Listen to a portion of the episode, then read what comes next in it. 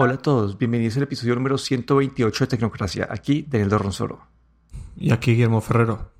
Bueno, hoy es un tema que teníamos esperando hace bastante en nuestras notas y para mí lo quería llamar es el fin de la guerra de las consolas. Entonces, en estas últimas semanas hemos tenido ya más información del nuevo Xbox, del nuevo PlayStation. Y no sé, yo te, había, mandado esta idea mía que tenía, que es que ya no hay, la, la guerra de las consolas ya se había acabado. Y primero pues quería hablar por la parte obvia y después ya puedo entrar en detalle en la parte del Xbox y el PlayStation, pero Nintendo definitivamente se salió de esa guerra desde que lanzó el Wii. Antes del Wii, cuando estaban con el GameCube, seguían tratando de competir de tú a tú con el Xbox y el PlayStation. Pero desde que lanzaron el Wii y ahora el Switch, ellos están compitiendo por un segmento del mercado completamente diferente. Es una consola diseñada para todas las edades, para todos los tipos de juegos que pues una persona que nunca ha jugado algo puede cogerlo y jugar y estar tranquilo. El tipo de juego, las gráficas, todo es un, un están atacando un segmento diferente de la, de la población. Entonces siento que siento que Nintendo ya no está como que ya no es parte de esa guerra. Sí, Nintendo tiene es otra digamos otra historia. Nintendo no, no está enfocado a los gamers, digamos está enfocado a todo el, al resto del mundo. Un gamer no creo que nunca vaya a comprar una Nintendo Switch, honestamente. Como dices, pues son las, las consolas Nintendo siempre están, desde el punto de vista de potencia, pues eh, siempre han ido un poco atrás eh, que, los grandes eh, jugadores. y no, porque nunca han tenido esa, esa intención ¿no? de, de coger al, al público gamer. Es para, ellos se dedican a hacer, digamos, juegos, que en este caso son juegos electrónicos, pero, pero más que nada son una compañía de juegos. Y lo vemos con, con las aplicaciones que sacan o con Nintendo Labo, por ejemplo, donde puedes hacer construcciones de cartón que puedes eh, utilizar para como pistola o como caña de pescar, puedes incluso hacer tu propia programación. Estoy, ellos están más interesados en eso que, que no en lo que es, digamos, los gamers. Sí, y, y, después de este lanzamiento del Wii, el Xbox y el PlayStation sí siguieron su guerra de las consolas entre ellos dos, tratando de ser como la consola elite. Y no sé, en la, en la ronda de PlayStation 3 la, y el Xbox 360, bueno, el Xbox 360 en la ronda del PlayStation 4 y el Xbox One lo ganó el PlayStation 4. Y ahora mi argumento o mi idea es que esta guerra de las consolas ya no existe. Entonces quería hacer, ahora podemos empezar a hablar ya de, no sé, no sé cómo, no sé cómo empezar a hablar de este tema porque no sé si hablar de las consolas y después decir por qué ya no es una guerra o, no sé, bueno. Sí, un, resumen así rápido de cada una y luego Listo, sí. Pues bueno, entonces eh, Microsoft anunció dos versiones del Xbox Series, pues del nuevo Xbox. Está el Serie X y el Serie S. El Serie S va a costar creo que 350 dólares. Este viene con un disco duro de 500, 500 eh, gigas. Tiene, y tiene una capacidad de gráfica menor a la del Xbox Series X. El Serie X sí es el va a costar 500 dólares.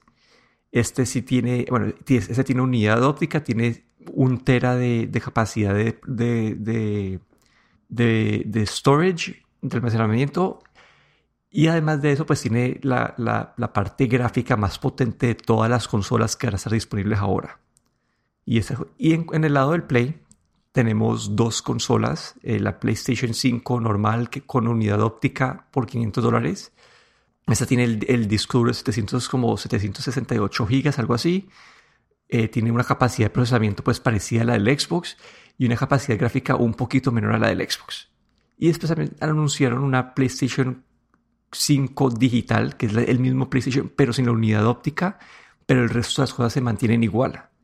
y esas cosas 400 dólares yo siento que este precio de 400 dólares en verdad lo, lo pusieron dado el precio del, del Xbox Series X, S, de, serie S que, que, Microsoft anunció que fue mucho más barato de lo que se esperaba. Sí, aquí la serie eh, eh, tenemos en, eh, Microsoft ha, cogido esa alternativa ¿no? de tener una serie X para quien quiere, lo quiere todo y la serie S yo creo que más que nada es para, para aquellos gamers que no son no necesitan tener lo último y también están interesados pues en, en, en jugar los juegos anteriores y no, no tiene una televisión en 4K porque la serie S no llega hasta 1440p pero no llega a la gráfica 4K y luego la serie el, el X y tanto el X como el PlayStation 5, los dos llegan a, a 4K 120 Hz de refresco y creo que tienen hasta soporte para futuro 8K. Sí, bueno, y el Serie S me equivoco que cuesta 300 dólares. Pero bueno, aquí es... Y es la razón por la que yo veo que la estrategia de estas compañías ya está de lados muy, eh, muy diferentes. Y siento que acá mi argumento de por qué se ha, se ha acabado la guerra de las consolas. Y es que el PlayStation 5, como vemos, Sony ha estado muy enfocado en las dos consolas que va a lanzar tienen la misma capacidad de procesamiento de correr los juegos. Es decir, que ellos están enfocados en esta nueva generación. Esta nueva generación para ellos es un corte completo de la generación anterior. Y básicamente los juegos que salen a partir de ahora van a ser diferentes a los juegos que salían para el PlayStation 4. Y esto lo vemos desde el punto de vista de hardware. Y, eh, y, bueno, y además de eso, como que Sony sigue con su enfoque o foco de, de, la, de los juegos exclusivos. Y creo que es un, gran parte del atractivo para los elite gamers que tienen unos juegos que no consiguen en, el Xbox. Y en el lado del Xbox también siento que la estrategia ellos es completamente diferente. Y ellos están, Microsoft está más enfocado en tratar de ofrecer una plataforma de, de juegos más que una nueva generación de, de, consolas. ¿Y a qué me refiero con esto? Como que ellos están muy enfocados en esto del Game Pass y el, y el, y el xCloud. El xCloud es esta, es esta forma de jugar juegos en la nube desde como que desde cualquier dispositivo. Entonces Microsoft está promoviendo mucho el, Game Pass. El Game Pass es este como que Netflix de videojuegos más o menos. Y, y, e incluso como que hicieron un, un, paquete del Xbox Series S con el Game Pass como por 25 dólares al mes, una cosa así, por dos años. Y, y, ellos como al ofrecer dos consolas de diferentes specs que van a correr los mismos juegos, ahí muestra que ellos no están enfocado, tan enfocados en hacer un corte del tipo de juegos que vamos a ver de hoy en adelante, sino que están tratando de ofrecerte una plataforma completa donde jugar cualquier tipo de juego. Entonces vos vas a poder jugar, no sé, puedes jugar en tu, en tu Android a través del xCloud, vas a poder jugar esos juegos, o vas a poder jugarlo con super gráficas eh, y en 4K en tu, en tu serie X, o puedes jugarlo en 1440p en tu serie S, o puedes jugarlo en el computador con... Entonces, no sé, como que siento que las estrategias de esa compañía ya son completamente diferentes y las decisiones que uno debe tomar hoy en día para escoger entre estas, consolas son completamente diferentes a, generaciones anteriores. No sé qué has pensado vos de esta, de esta diferencia. Uh, sí, la verdad es que hay... Creo que tienes toda la razón. Si, si vas a la página, por ejemplo, de PlayStation y de Xbox y miras lo que ellos ofrecen, eh, puedes ver inmediatamente que Xbox, eh, lo, una de las cosas que, que promueve es su Game Pass.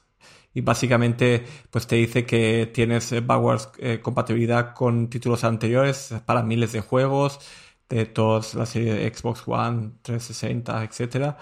Y yo creo que están, eh, como tú dices, pues están em, más que nada hablando de, su plataforma, ¿no? El Game Pass Instant Library. Y, y de todos los juegos que un, nada más comprar la consola, pues vas a tener todo esto, ¿no? Y la, la PlayStation, que también tiene compatibilidad con, con juegos anteriores, pero están, su, su, enfoque, si uno va y mira su página web, su enfoque más que nada son en las capacidades eh, gráficas y en esos juegos, como dices tú, que van a tener exclusivos para PlayStation. Y no, no hablan en su página principal de, del, servicio que ellos tienen. Eh este servicio que tienen también para, para juegos, ¿cómo se llama? No me acuerdo ahora cómo se llama, pero también tienen un servicio de, de juegos, pero no es, no es digamos, el, la parte más importante de su consola. Sí, y entonces como que yo con toda esta información, como que yo tengo un grupo con, con mis primos y mi hermano y que estamos tratando de definir qué consola comprar esa en esa futura generación. Y la verdad, como a lo que he llegado yo en mi conclusión, como en mi cabeza. Bueno, y, ah, toca mencionar también que Sony ha estado muy a oscuras en todo este proceso de lanzamiento. Como que básicamente todo lo que ellos han anunciado es porque Microsoft les ha forzado la mano. Como que Microsoft eh, hizo un lanzamiento, entonces ellos hicieron un lanzamiento después. Microsoft nombró precios, ellos, ellos nombraron precios después. Microsoft empezó a mandar consolas de prueba, ellos empezaron a mandar consolas de prueba. Como que ellos han estado siguiendo a Microsoft muy cerca, pues han estado como que siempre por detrás de Microsoft. Apenas ahora anunciaron que juegos de, PlayStation 4 no, no son a poder jugar en PlayStation 5. Entonces, bueno, además de todo esto, como que yo en mi cabeza, después de todas estas discusiones que he tenido, siento que hay dos segmentos. Para mí yo veo el PlayStation 5 como esta consola para los elite gamers que quieren tener acceso a estos, a estos juegos exclusivos. Pero si sos una persona que estos juegos exclusivos no es tu principal foco o si sos una persona que típicamente juega los juegos que, que están en todas las plataformas, entonces para mí el Xbox suena como una mejor opción dado esa... Bueno, dado el hecho que puedes jugarle una consola de 300 dólares o de 500 dólares, que tienes más como más, más como espacio de escoger el precio que mejor se, ajusta a tu bolsillo. Y además de eso, con, la, con el potencial de poder jugarlo en cualquier plataforma. Si quieres jugarlo en tu celular, en tu iPad, asterisco si es que sale para iPad, aunque, aunque ya Microsoft creo que confirmó que va a salir el xCloud para el iPad, y o de computador. Entonces como que siento que es, el mercado ahora está más segmentado y, y, creo que dependiendo del tipo de persona que es cada, pues, que es cada uno, eh, la decisión de las consolas es más fácil que en, eh, en temporadas o versiones anteriores de esta guerra de las consolas. Sí, yo creo que ahí cuando has mencionado lo de Xbox, Microsoft que ha dado más información y PlayStation ha tenido que seguirle, ahí se ve, como dices tú, esa, esa diferencia de, de usuario que ellos, eh, que ellos quieren acaparar. Xbox yo creo que va más destinado a gente pues que está pensando más en compatibilidad, está pensando más en, en eh, digamos, en la parte técnica, que le interesa, le interesan a veces saber eh, más detalles de lo que van a poder hacer, lo que no van a poder hacer. Y PlayStation yo creo que juega más con ese factor de, eh, digamos, no sé si sorpresa o, como de esos gamers que son gamers pero de, de corazón, digamos, que no son razón, razón, no, no son, digamos, como, no piensan no son como de razonar y de ver todas las specs y todo, sino que quieren lo mejor y con, con esos juegos que, que, ellos adoran, ¿no? Digamos. Y ahí se ve en cómo han enfocado también, como dices tú, este lanzamiento, ¿no? En el que Xbox ha ido dando toda la información, ha mandado consolas, como para que la gente haga una decisión más eh, razonada, mientras que PlayStation, claro, le ha tenido que seguir, pero como han estado guardándose siempre toda la información, eh, me acuerdo las primeras fotos no aparecían ni siquiera, eh, no se veía ni siquiera como los puertos que tenía la consola porque estaban detrás, como todo como un poco de misterio, un poco de, para esa gente que, que seguía más por, por eso, por las emociones, digamos, ¿no? Y el Xbox es para esa gente que seguía más por, por digamos, la parte razonable de, de, especificaciones y de querer ver eh, físicamente cómo es la consola y de, y digamos también, mm, no sé, es como son, es para verlo con más... Eh, no sé cómo, no sé si me entiendes, ¿no? Con la gente que es, que es más, eh, que piensa más en la compatibilidad, que piensa más en, en, en si van a tener un servicio eh, online, en, en, si van a poder jugar también desde sus iPads y todo esto. Sí, y algo, que, algo adicional a mencionar en este momento es, bueno, los controles de Xbox van a costar 60 dólares, los de Play 70 dólares, es decir, que hay una diferencia también ahí en cuanto a precio. Y otra parte que ya es de, de flexibilidad es que al PlayStation vos le puedes conectar un disco duro externo, creo que cual, básicamente cualquier tipo de disco duro externo. Al, al Xbox va a depender de conectarle un disco duro pues propietario Y eso tiene pros y cons, ¿no? El, en el Xbox, al tener este disco duro propietario, es que básicamente estás asegurando que vas a mantener el desempeño de la parte de almacenamiento del Xbox, porque estás comprando un disco duro eh, que pues, es, el mismo que va a ser como que básicamente el mismo disco duro que está adentro del Xbox. Pero te quita la flexibilidad de poder comprar uno más barato y poder expandir el espacio eh, de forma más barata sin que te importe pues, el desempeño del almacenamiento.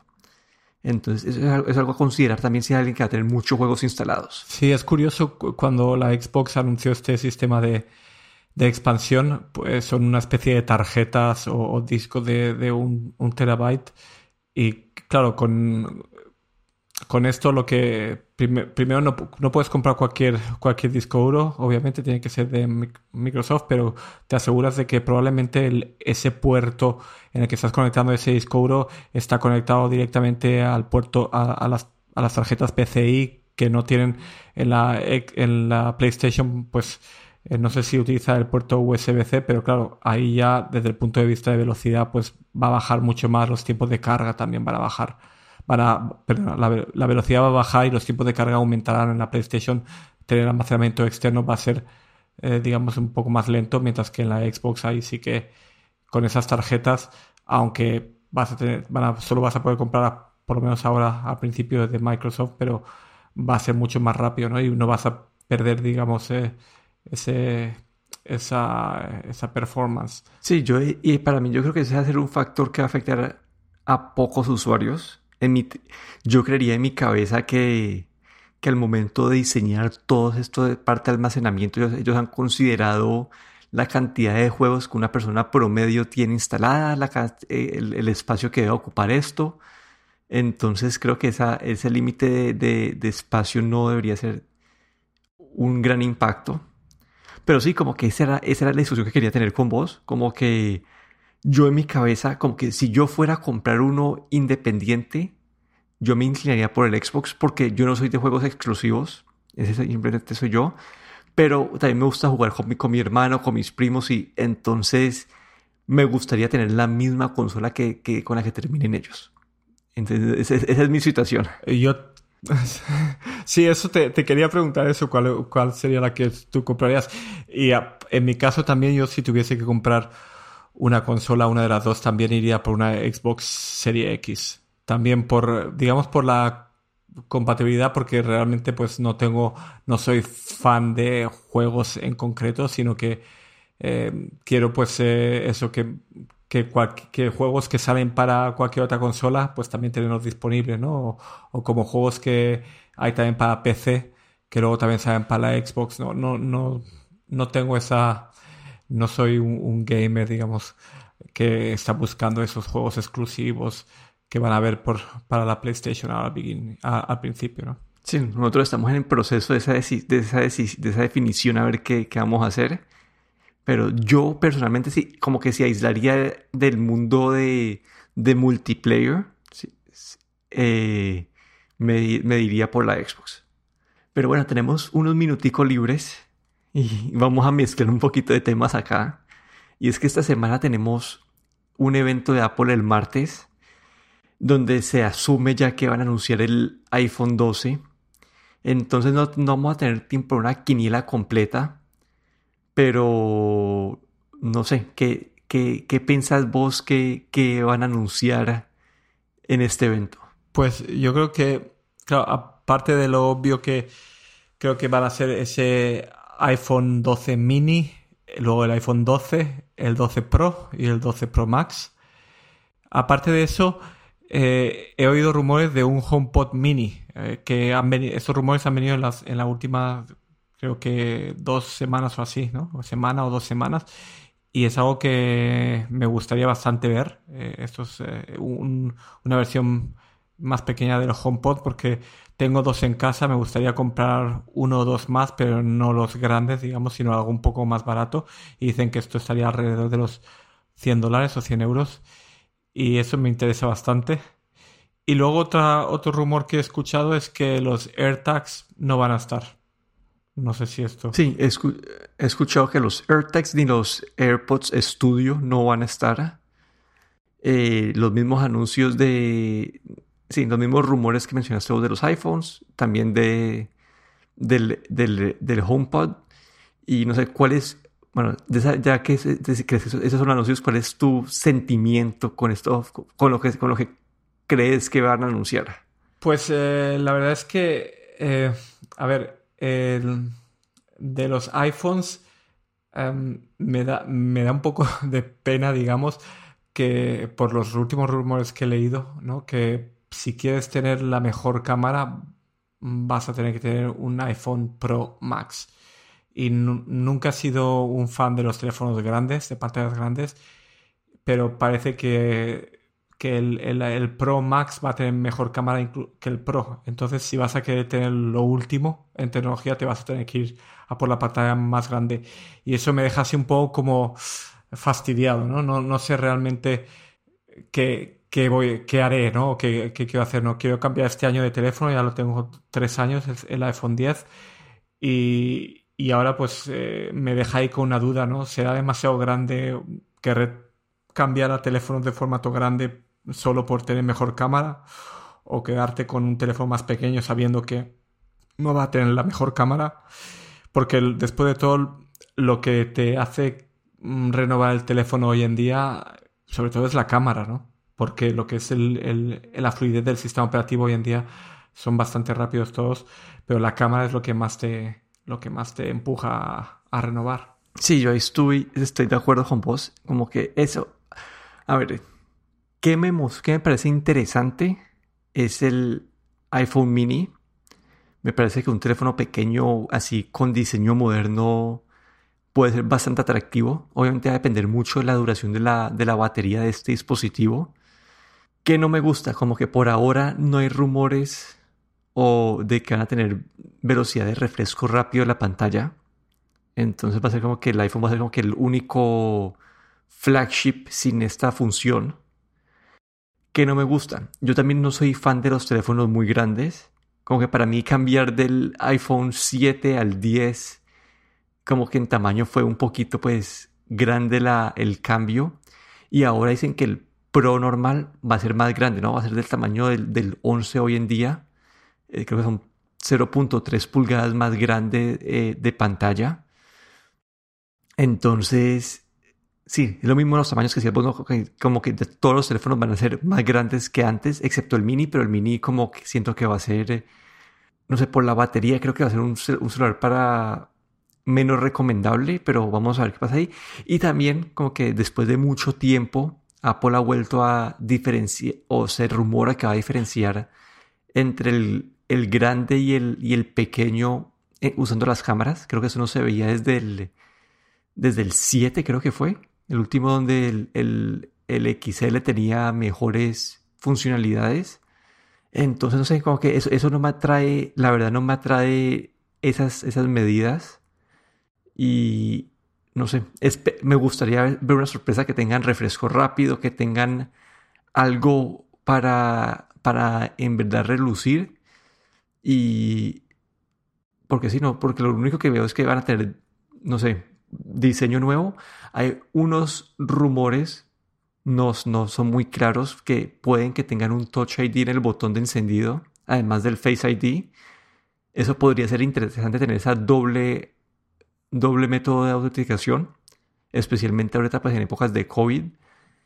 Y, pero no sé, como que además de eso no, no hay nada que yo diga me está emocionando mucho, a menos que haya mejorado las cámaras de un año a otro de una manera increíble que uno diga, wow, como que vale la pena actualizar desde un 11, pero todo indica que esto va a ser más para una persona que tiene un 10 o 10S o anterior y ahí sí se puede justificar un, cambio a esto. Sí, a, mí una cosa aquí, un, deseo que no, no, he oído mucho y no sé si, si se va a quedar en el tintero, pero sería un puerto USB-C. En el, si el Pro Max tiene puerto USB-C, mm, yo voy a por el Pro Max. Eso para mí sería el, digamos, el, el detonante, ¿no? El que me haría ir a, a, por el Pro Max. Pero si no, si no, si esto no, si este deseo no se cumple, eh, la verdad es que eh, va a ser un poco difícil este año porque me gustan los teléfonos pequeños. El, el iPhone mini podría ser una opción, pero la batería, como tú dices, es, es algo que mirar. Y luego, ya al irte al Pro, al Pro Max, si, no sé si, si realmente es mucho más bueno la cámara, como, no sé, a lo mejor tal vez me lo pensaría, pero la verdad es que tengo, tengo muchas dudas, ¿no? Tengo muchas ganas de ver, de ver lo que anuncian. Sí, y creo que la, el foco en mi cabeza, dado que se rumora que van a tener toda la misma pantalla, es la diferencia entre el 12 y el 12 Pro, que van a tener básicamente el mismo tamaño, misma pantalla. La diferencia va a estar que uno va a tener en teoría dos cámaras, el otro va a tener tres cámaras y el sensor de LiDAR. Y puede que otra, pues para, como para justificar esa diferencia como 250 dólares, creo que en teoría también va a tener el, el, el, modem de 5G millimeter wave y creo que los otros van a tener solamente, los baratos van a tener solamente el modem de, de 5G de centimeter wave. Entonces, no sé, como que la verdad esa diferencia entre ese 12 Pro y ese 12, yo esperaría que, que puedan justificar esos 250 dólares de diferencia, tienen que tener, los Pro tienen que tener algo más, algo que no sabemos hasta ahora, que los rumores no han cubierto y que no, y que no hemos visto porque me parece teniendo un celular casi y que idéntico al otro y cobrando mucho más no, no, no, no tiene sentido en mi cabeza. Sí, honestamente, mm, para mí el 5G no va a ser decisivo este año porque sabemos que estamos en, el principio, pero parece que desde, el, desde el, anuncio que han hecho, ¿no? que se llama, el nombre del evento se llama High Speed, pues eh, parece que va, no sé si va a estar muy enfocado ¿no? en este 5G y como dices, pues a lo mejor el Pro Max tiene este millimeter wave y los otros no, pero no sé, y habrá que ver si todos vienen con 5G o no, o, van a ver solo los, los Pro van a tener 5G y el Max va a tener millimeter wave, no, no sé, está todo, todavía todo muy, muy en el aire. Otra cosa con el, con el high speed eh, que me gustaría ver, pues también es una algún sistema a lo mejor inalámbrico de carga rápida o algo más, aparte de la velocidad, digamos, del modem, algo más, ¿no? Algo más que, relacionado con este speed. Yo estoy rezando en mi cabecita que sea el, fast refresh de la pantalla. Pero lo dudo mucho. A lo, mejor nos lo dan todo, quién sabe. Pero bueno, ese fue el episodio de hoy. Aquí me despido. Daniel Rosoro en Twitter en arroba de Y aquí Guillermo Ferrero en Twitter arroba galletero.